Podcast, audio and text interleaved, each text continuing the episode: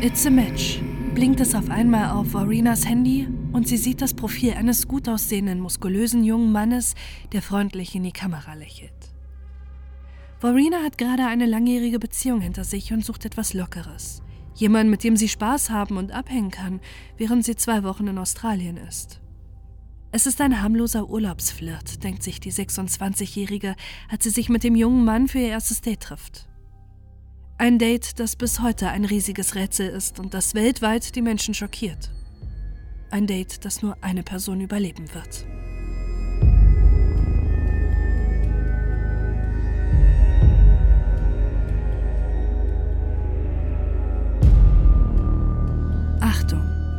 In diesem Video werden Aufnahmen abgespielt, die auf sensible Personen verstörend wirken können.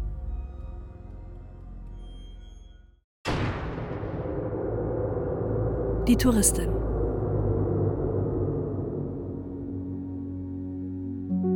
Es ist Ende Juli 2014, als es Warina Wright aus ihrer neuseeländischen Heimat Wellington in Richtung Australien verschlägt. Die 26-Jährige ist zu einer Hochzeit eingeladen, auf die sie sich schon lange freut. Borina gilt als quirlige, lebenslustige junge Frau, die eine sehr enge Bindung zu ihrer Familie hat und Tiere über alles liebt. Geboren ist Warina auf den Philippinen, in der Heimat ihrer Mutter Merzabeth. Mit drei Jahren ist ihre Familie dann nach Neuseeland umgezogen, nach Wellington, von wo ihr Vater Warren stammt. Warina arbeitet in einer Bank und lebt zusammen mit ihrer jüngeren Schwester Marisa etwas außerhalb von Wellington. Die beiden sind unzertrennlich und es gibt sie nur im Doppelpack. Die beiden teilen sich nicht nur eine Wohnung, sondern verbringen auch den Großteil ihrer Freizeit gemeinsam. Sie spielen gern bis zum morgengrauen Computer, vor allem ihr Lieblingsspiel Final Fantasy, sitzen oft zusammen und quatschen, zeichnen oder fotografieren gemeinsam. Vor allem seit ihre Langzeitbeziehung aus ist, ist ihre Schwester Vorinas größte Stütze. Auch wenn die 26-Jährige als die lustige und taffe in ihrem Freundeskreis bekannt ist, weiß Marissa, dass Warina auch viele Sorgen und Unsicherheiten plagen. Warina zweifelt oft an ihrem Aussehen. Sie findet sich nicht hübsch, vergleicht sich oft mit anderen Frauen und glaubt, dass sie, obwohl sie zierlich ist, nicht dünn genug sei. Ihre lange Beziehung zu einem Bodybuilder hat diese Selbstzweifel noch zusätzlich verstärkt. Doch Warina will an sich arbeiten und will einen Mann kennenlernen, der sie so liebt, wie sie ist. Seit einigen Monaten ist sie auf Tinder aktiv. Sie hat schon einige Matches gehabt und trifft seit ein paar Wochen einen jungen Mann, den sie in der App kennengelernt hat, aber kurz vor ihrer Abreise nach Australien haben die beiden sich zerstritten. Doch Borina will keine Zeit verschwenden, ihrer Liebschaft hinterher zu trauern. Schließlich ist sie jetzt zwei Wochen im Urlaub. Und das in Surfers Paradise einem Ortsteil der Stadt Gold Coast im Bundesstaat Queensland, das, wie der Name es verrät, nicht nur ein Paradies für Surfbegeisterte ist, sondern vor allem durch sein pulsierendes Nachtleben und die zahlreichen Bars und Clubs bekannt ist. Drei Tage sind seit Warinas Ankunft in Australien mittlerweile vergangen, als sie Tinder öffnet und durch die Profile der jungen Australier swiped, bis sie auf einmal eine Benachrichtigung bekommt. It's a match.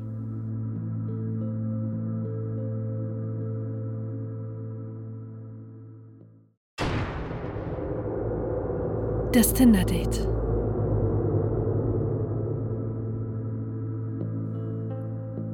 Es dauert nicht lange, bis Warina die erste Nachricht ihres Tinder-Matches bekommt. Der junge Mann heißt Gabriel Tosti und macht gleich deutlich, worum es ihm geht. Du siehst zum Anbeißen aus. Ich würde gern schmutzige Dinge mit dir machen. Die Anmache funktioniert sonst? Haha, hier soll nichts funktionieren. Hast du ein Problem damit? Lol, ist in Ordnung. Hat mich nur interessiert. Also, bist du damit einverstanden? Kannst du ein Freak im Bett sein? Lol, wahrscheinlich nicht. Kommt drauf an. Worauf? Was ich getrunken hab, lol. Lass uns zusammen betrinken. Ich bin ein Pornostar nach ein paar Drinks. Ah, klingt super. Bist du in Gold Coast? Ja, und du? Ja, ich erkunde Surfers Paradise. Lol, da wohne ich. Wie lange bist du noch hier? Bis Montag. Dann lass uns bis dahin treffen. Die beiden verabreden sich für den 7. August 2014.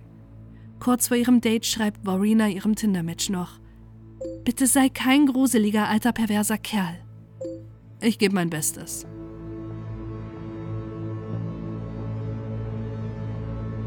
Gegen 20.30 Uhr treffen sich die beiden in einer belebten Einkaufsstraße in Surfers Paradise. Varina läuft Gable hinterher, so als hätte der 1,90 Meter große, breit gebaute Gable die nur 1,62 Meter kleine und zierliche junge Frau übersehen, die im Anschluss etwas unbeholfen umarmt. Varina ist erleichtert. Gable sieht aus wie auf seinen Fotos.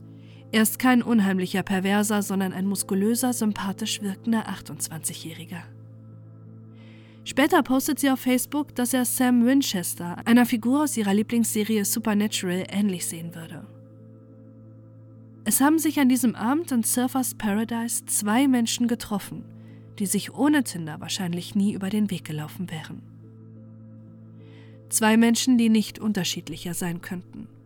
Auf der einen Seite eine quirlige, aufgeschlossene Varina, auf der anderen Seite Gable, hinter dessen gutem Aussehen und Muskeln sich ein misogyner, sozial unbeholfener Mann mit Zwangsstörung und Kontrollzwang verbirgt, dessen Persönlichkeits- und Entwicklungsstörungen so schwerwiegend sind, dass ihm ein Psychiater schon einmal vor Gericht eine geistige Beeinträchtigung attestiert hat. Kurz nachdem sich die beiden begrüßt haben, steuern sie einen Biergarten an, wie die Überwachungsaufnahmen zeigen. Doch dort angekommen, drehen sie auf dem Absatz wieder um. Stattdessen kaufen sie sich unterwegs ein Sixpack Bier und gehen zu Gable nach Hause. Er wohnt in einem Hochhaus direkt am Strand in der 14. Etage mit einem einmaligen Blick über Surfers Paradise. Im Laufe der nächsten Stunden haben die beiden Sex. Sie hören Musik und machen Selfies auf Gables Balkon, die Vorina bei Facebook postet. Außerdem trinken die beiden. Nicht nur das Bier, was sie gekauft haben, sondern auch Wodka selbstgebrannten Wodka, den Gable in seiner Küche herstellt und der deutlich stärker ist als der, den es im Laden sonst zu kaufen gibt. Nach nur wenigen Schlucken sagt Vorina bereits, dass sie super betrunken ist. Bis auf diese Sache wirkt das Treffen der beiden wie ein normales Tinder-Date. Bis Gable um 0.56 Uhr zu seinem Handy greift und auf Record drückt. Es ist Aufnahme 24. Ab jetzt zeichnet er alles auf, was in seinem Apartment 14.04 Uhr gesprochen wird. Er nimmt Streits auf, Drohungen, Verzweiflung, Angst. Und er nimmt auf, wie Warina stirbt.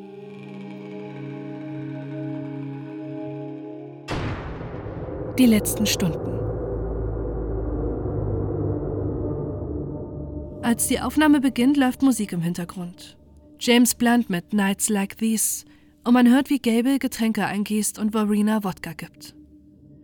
Sie sprechen über Belangloses und Tiefgründiges, immer im Wechsel. Sie reden über das Universum, über Götter und Religion. Die beiden albern rum. Varina neckt Gable, beißt ihn aus Spaß und sie scherzen darüber, dass das Kannibalismus sei. Während Gable noch sehr klar zu sein scheint, hört man Varina den Alkohol schon deutlich an. Sie lallt und redet oft wirr. Um 1.05 Uhr fragt Gable sie, Willst du morgen mit zu meiner Arbeit kommen? Dann würde meine Mutter sehen, dass ich kein Verlierer bin. Vorina scherzt über die Frage. Immer wieder sprechen die beiden in ihrem angetrunkenen Zustand über den Tod. Um 1.07 Uhr sagt Vorina, ich weiß, dass du mich töten willst. Du hast es mir gesagt. Was sie damit meint, ist unklar. Eine solche Aussage von Gable ist nicht auf der mehr als dreistündigen Aufnahme, doch vielleicht hat er schon vorher etwas zu ihr gesagt. Zwei Minuten später sagt Gable, ich glaube nicht an ein Leben nach dem Tod. Du stirbst und das war's. Wirf mich vom Balkon und es ist aus. Bumm. Die beiden kämpfen spielerisch miteinander. Varina erzählt, dass sie früher mal die Kampfsportart Muay Thai gemacht hat. Gegen den viel größeren und stärkeren Gable hätte die zierliche Varina aber auch mit wirklicher Kampfsporterfahrung und ohne es im Spaß zu meinen kaum eine Chance. Die 26-Jährige ist zu diesem Zeitpunkt schon hörbar stark betrunken. Gable schenkt ihr trotzdem noch nach. Um 1.33 Uhr sagt Verena gute Nacht. Es wirkt, als wolle sie gehen und Gable fragt, ob er sie nach Hause bringen soll. Im Anschluss stoppt die Musik und die Stimmung kippt. Verena kann ihr Handy nicht finden. What was my sister's fucking What are you after? Where's my sister's shit? That's your bag there, isn't it? Yeah, but where's all her shit? Where's m- my fucking shit? Like what? All my fucking data. Where's all my fucking What does it data? look like? Is it in there? Or... It looks like a fucking iPhone. Shit. Do you want me to ring it? Yeah, I'd love you to fucking ring it. What's the number? I'll find it. Yeah, well, fucking. There's a ton of your stuff right here.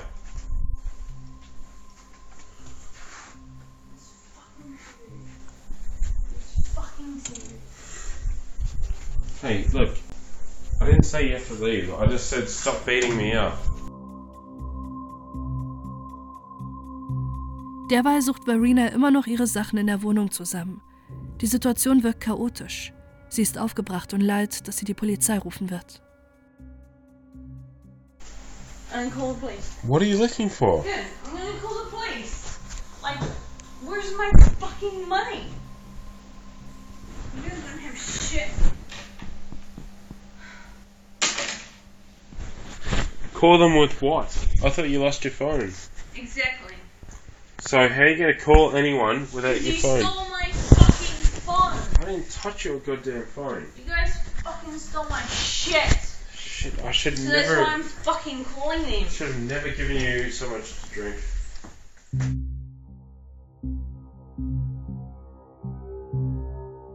Gable versucht die aufgebrachte betrunkene 26-Jährige weiter zu beruhigen. Und es wirkt, als würde sich das Gespräch erneut entspannen. Sie reden über Götter und Mythologie. Während Verena leid und scheinbar noch angetrunkener ist als am Anfang der Aufnahme, spricht Gable klar. Er sagt, dass sie viel betrunkener als er ist und er aufholen müsse. Doch er schenkt nicht nur sich selbst Alkohol ein. Man hört, wie er Verena erneut zuprostet, sie zusammen trinken und er ihr sagt, genieß es. Zwischenzeitlich scheint Verena auf Toilette zu gehen. Währenddessen flüstert Gable in sein Handy, dass das bizarre Date immer noch aufnimmt.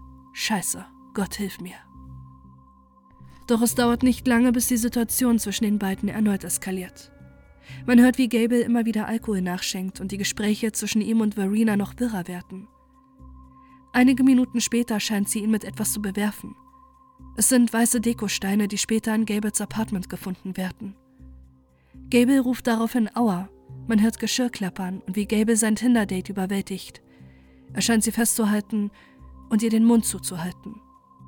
Sein Ton hat sich mittlerweile verändert. Von anfangs verständnisvollen, geduldigen Gable ist nichts mehr zu spüren. Er wirkt bedrohlich. Auch Verena scheint trotz ihres angetrunkenen Zustands nun zu merken, dass das kein Spaß mehr ist. Was für sie anfangs nur betrunkene Neckereien waren, die aufgrund ihres Zustands eskaliert sind, geht es nun um Leben und Tod. Achtung! In der folgenden Aufnahme könnt ihr einen Menschen hören, der Todesangst hat. Diese Aufnahme kann auf sensible Personen verstörend wirken. Ihr könnt diese Aufnahme auch überspringen.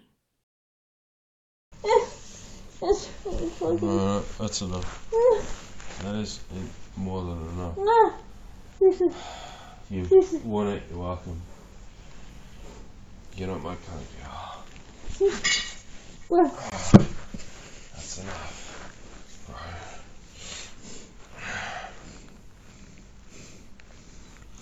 You have to leave. okay. It's so good. He knows. He's so good. Mm-hmm. really need this. I need a nice girl. He's so good. fucking, fucking It's insane. not about how you need. You're It's fucking, not about how. Yeah, it is. You're fucking insane. It's not about how you need. It's about how you give a shit now. Baby. I thought you were only kidding, but you're not. Gonna poo. You poo. Go on. Right now. I do need a sample of DNA.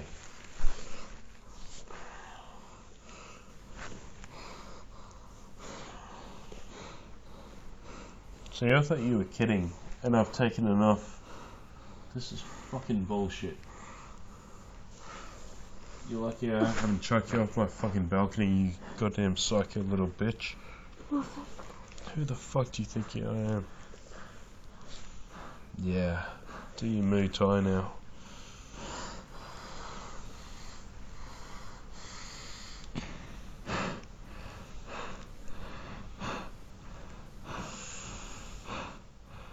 What? What? To say? Say it. Yeah. Say it. What? Sexist. Yeah. Hmm. I'm the one who's injured. You don't have a goddamn scratch on you. you bitch. Seriously. Seriously, what? Seriously, what? Seriously, what?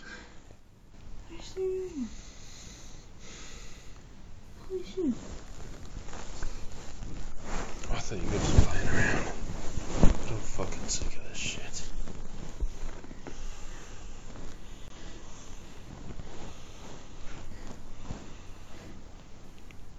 Goddamn psycho.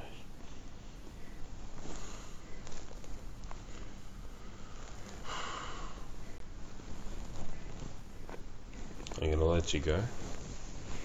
I'm gonna walk you out of this apartment.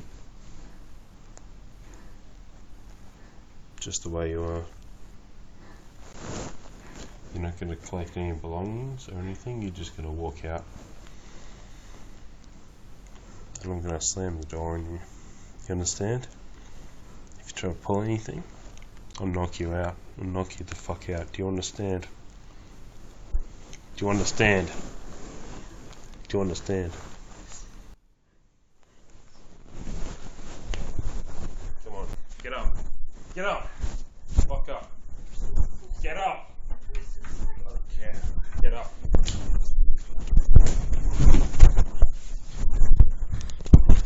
You don't understand, do you? You don't understand anything at all, do you? You don't understand. You don't understand, do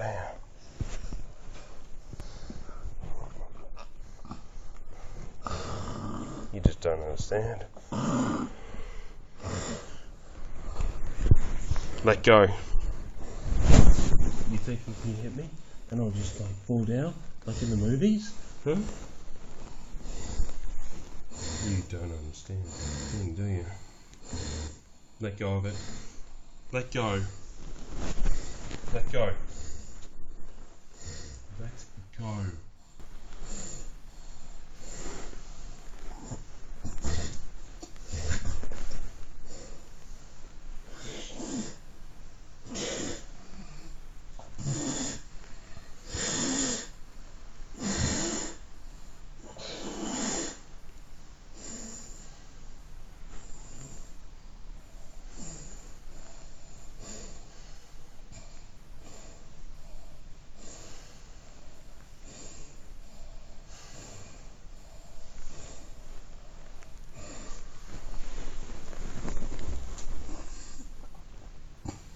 Let go.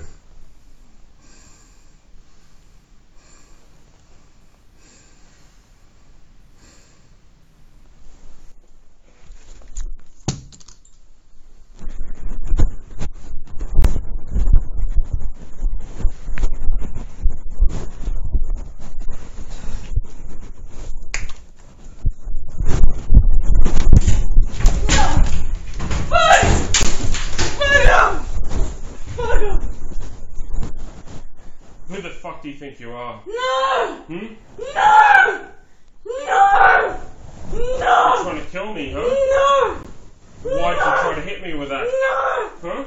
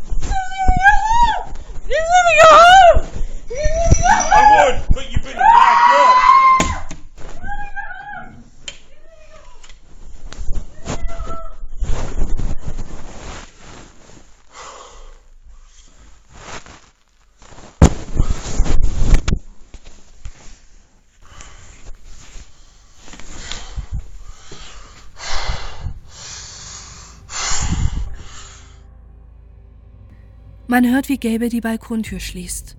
Und kaum noch hörbar einen letzten Schrei. Verena ist vom Balkon 14 Stockwerke in die Tiefe gestürzt.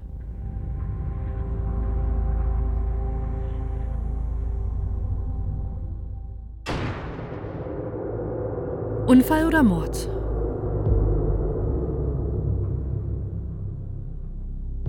Gable sagt später aus, dass er Verena auf den Balkon geschleppt hat, damit sie sich beruhigt. Obwohl er sie festgehalten hätte, habe sie angeblich versucht, Gable erneut zu schlagen. Der Balkon sei näher dran gewesen, weshalb er sie lieber aussperren als vor die Tür setzen wollte. Die betrunkene 26-Jährige sei dann auf die Idee gekommen, vom Balkon zu klettern und hätte daraufhin das Gleichgewicht verloren. Doch ist das die Wahrheit? Verenas verzweifelte, markdurchdringenden Schreie lassen etwas anderes vermuten. 31 Mal schreit sie innerhalb von 46 Sekunden Nein. So verzweifelt und so voller Angst, dass viele nicht daran glauben, dass sie freiwillig über die Brüstung des Balkons geklettert sei. Was, wenn Gäbe sie darüber gehoben und dort auf dem schmalen Vorsprung zurückgelassen hat? Was, wenn sie sich mit verzweifelten Schreien dagegen gewehrt hat? Was, wenn sie, als er die Tür verschlossen hat, das Gleichgewicht verloren und in die Tiefe gestürzt ist? Eine von Gables Nachbarinnen bekommt in der Nacht auf den 8. August den lautstarken Streit der beiden mit. Sie wohnt zwei Etagen unter Gable und es ist nicht das erste Mal, dass sie mitten in der Nacht laute Schreie aus dessen Wohnung hört.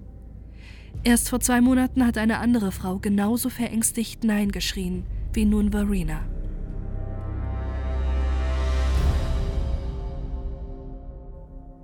Als sie Knallen und Schreie vom Balkon hört, geht sie selbst nach draußen. Es ist 2.19 Uhr und sie sieht, wie eine junge Frau auf dem Balkonvorsprung steht, sich festklammert, bevor sie vor Angst versteift und ausrutscht. Wie sie dorthin gekommen ist, ob freiwillig oder unfreiwillig, hat sie allerdings nicht gesehen. 25 Sekunden nachdem auf der Audioaufnahme von Gable zu hören ist, dass er die Balkontür geschlossen hat, hört man einen leisen Schrei, als Verena in den Tod stürzt. Er atmet schwer und greift zu seinem Handy. 38 Sekunden sind seit Verenas Sturz vergangen. Er ruft nicht die Polizei, nicht den Rettungswagen. Er wählt die Nummer seines Anwalts, der jedoch nicht rangeht. Gable zieht sich daraufhin an. Im Hintergrund sind bereits Sirenen der Rettungskräfte zu hören, die die Nachbarinnen und Zeugen gerufen haben. Daraufhin verlässt der 28-Jährige den Apartmentkomplex. Er weiß, dass sich draußen vor der Tür Polizei und Einsatzkräfte tummeln, weshalb er eine Feuerleiter und die Hintertür nimmt, wie die Überwachungsaufnahmen des Gebäudes zeigen. Er läuft ziellos durch Surfers Paradise, versucht zweimal Verenas Handy anzurufen, bis er bemerkt, dass ihr Handy, was sie verzweifelt gesucht hat, in seiner Hosentasche ist. Währenddessen sind die Untersuchungen der Polizei an Gabels Wohnhaus bereits im vollen Gange. Es werden die Leute befragt, der Fundort untersucht, der für die Polizei ein großes Rätsel ist. Ist die Frau freiwillig gesprungen oder wurde sie gestoßen? Und wer könnte die Frau sein, die nach einem Sturz aus so großer Höhe kaum noch zu identifizieren ist? Sie hat kein Handy und keinen Ausweis bei sich. Erst die Berichterstattung in den folgenden Tagen und die verzweifelten Versuche der Familie Wright, Verena zu erreichen, können die Tote schließlich identifizieren.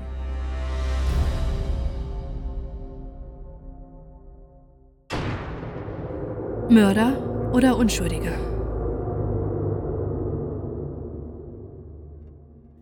Es ist 3.10 Uhr, als Gable von den Überwachungsaufnahmen einer Pizzeria nahe seiner Wohnung aufgenommen wird. Die Straßen rund um sein Apartment sind abgesperrt und die Nacht wird von roten und blauen Sirenen beleuchtet. Gable bestellt sich eine Pizza. Seit fast einer Stunde irrt er durch die Straßen. Sein Handy nimmt immer noch alles auf, auch als er wieder eine Nummer wählt, Diesmal ist es sein Vater, den er anruft.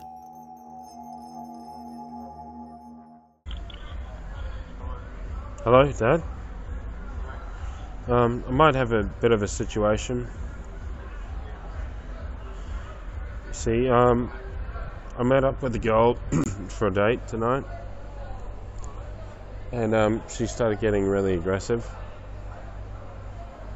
Like, it was alright at first, and like, we, you know, had sex in bed, and then after that, like, she kept drinking, and we were both drinking, and she, like, I, I think she thought it was like a joke or something, but she kept like beating me up and whatever. Yeah, and um, it was because she was really drunk, and um, like I, I forced her out on the balcony, and I, I think she might have jumped off. Like I, I, I've been walking around and there are like million cops around my building. I, I'm fucked. I, I don't know what to do. Hey? Like where? I, don't, I didn't cause this. Like I, I didn't push her or anything. I like I just no no. Um, I'm, I'm like just walking around the area, and there's like a million cops around the area. It's really fucked up. I'm, I'm like um, next to uh, Domino's. They're like um, I, I didn't. This isn't my fault. I didn't do this. I, I, I, I, I was um, giving her my alcohol, but she she was really violent, and um,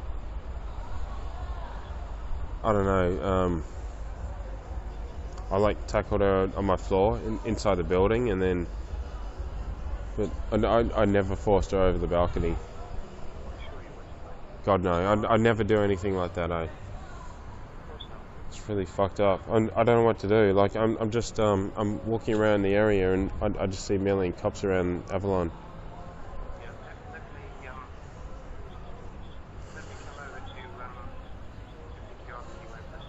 I'm outside uh, Domino's and outside Harcourts.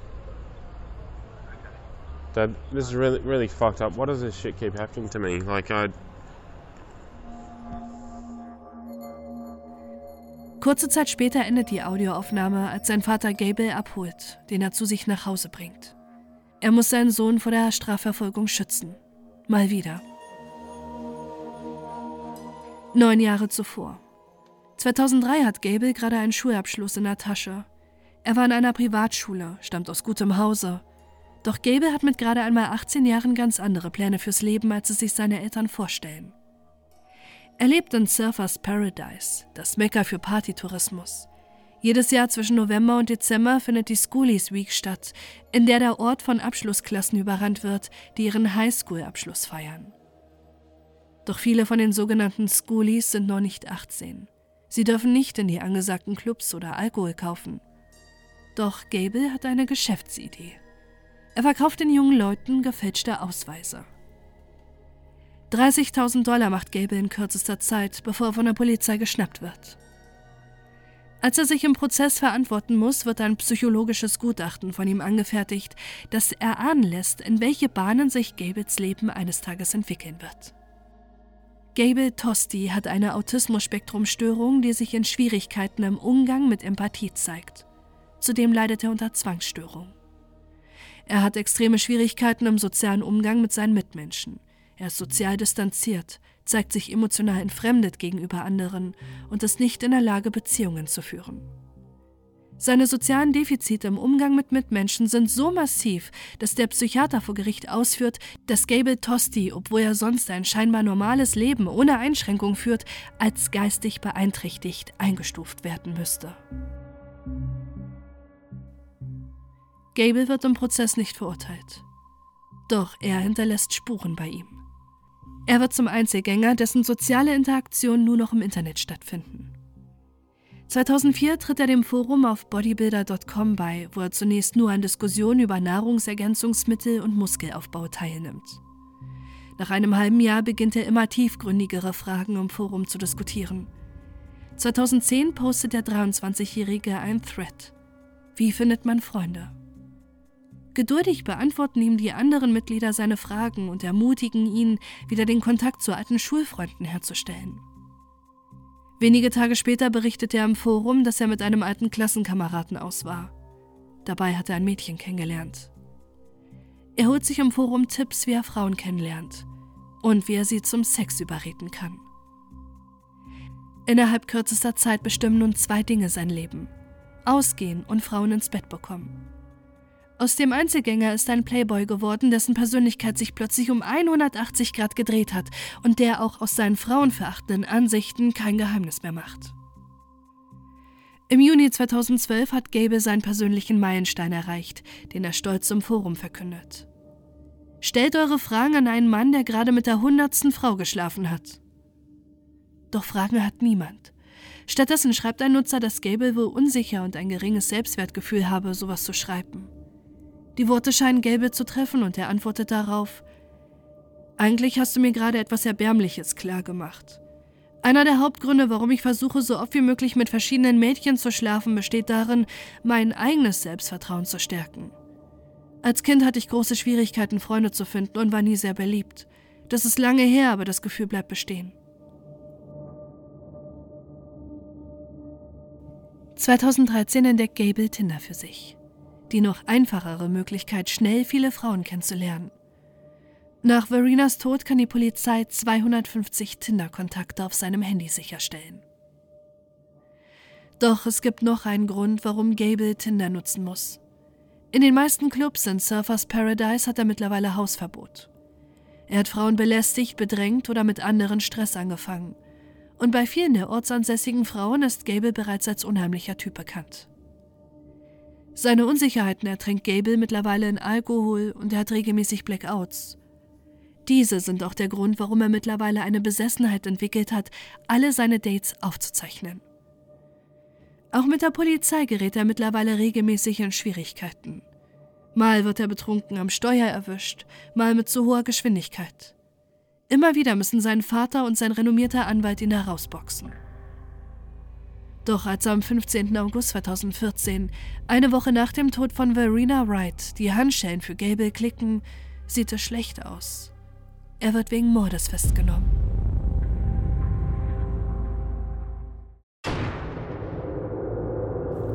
Der Prozess.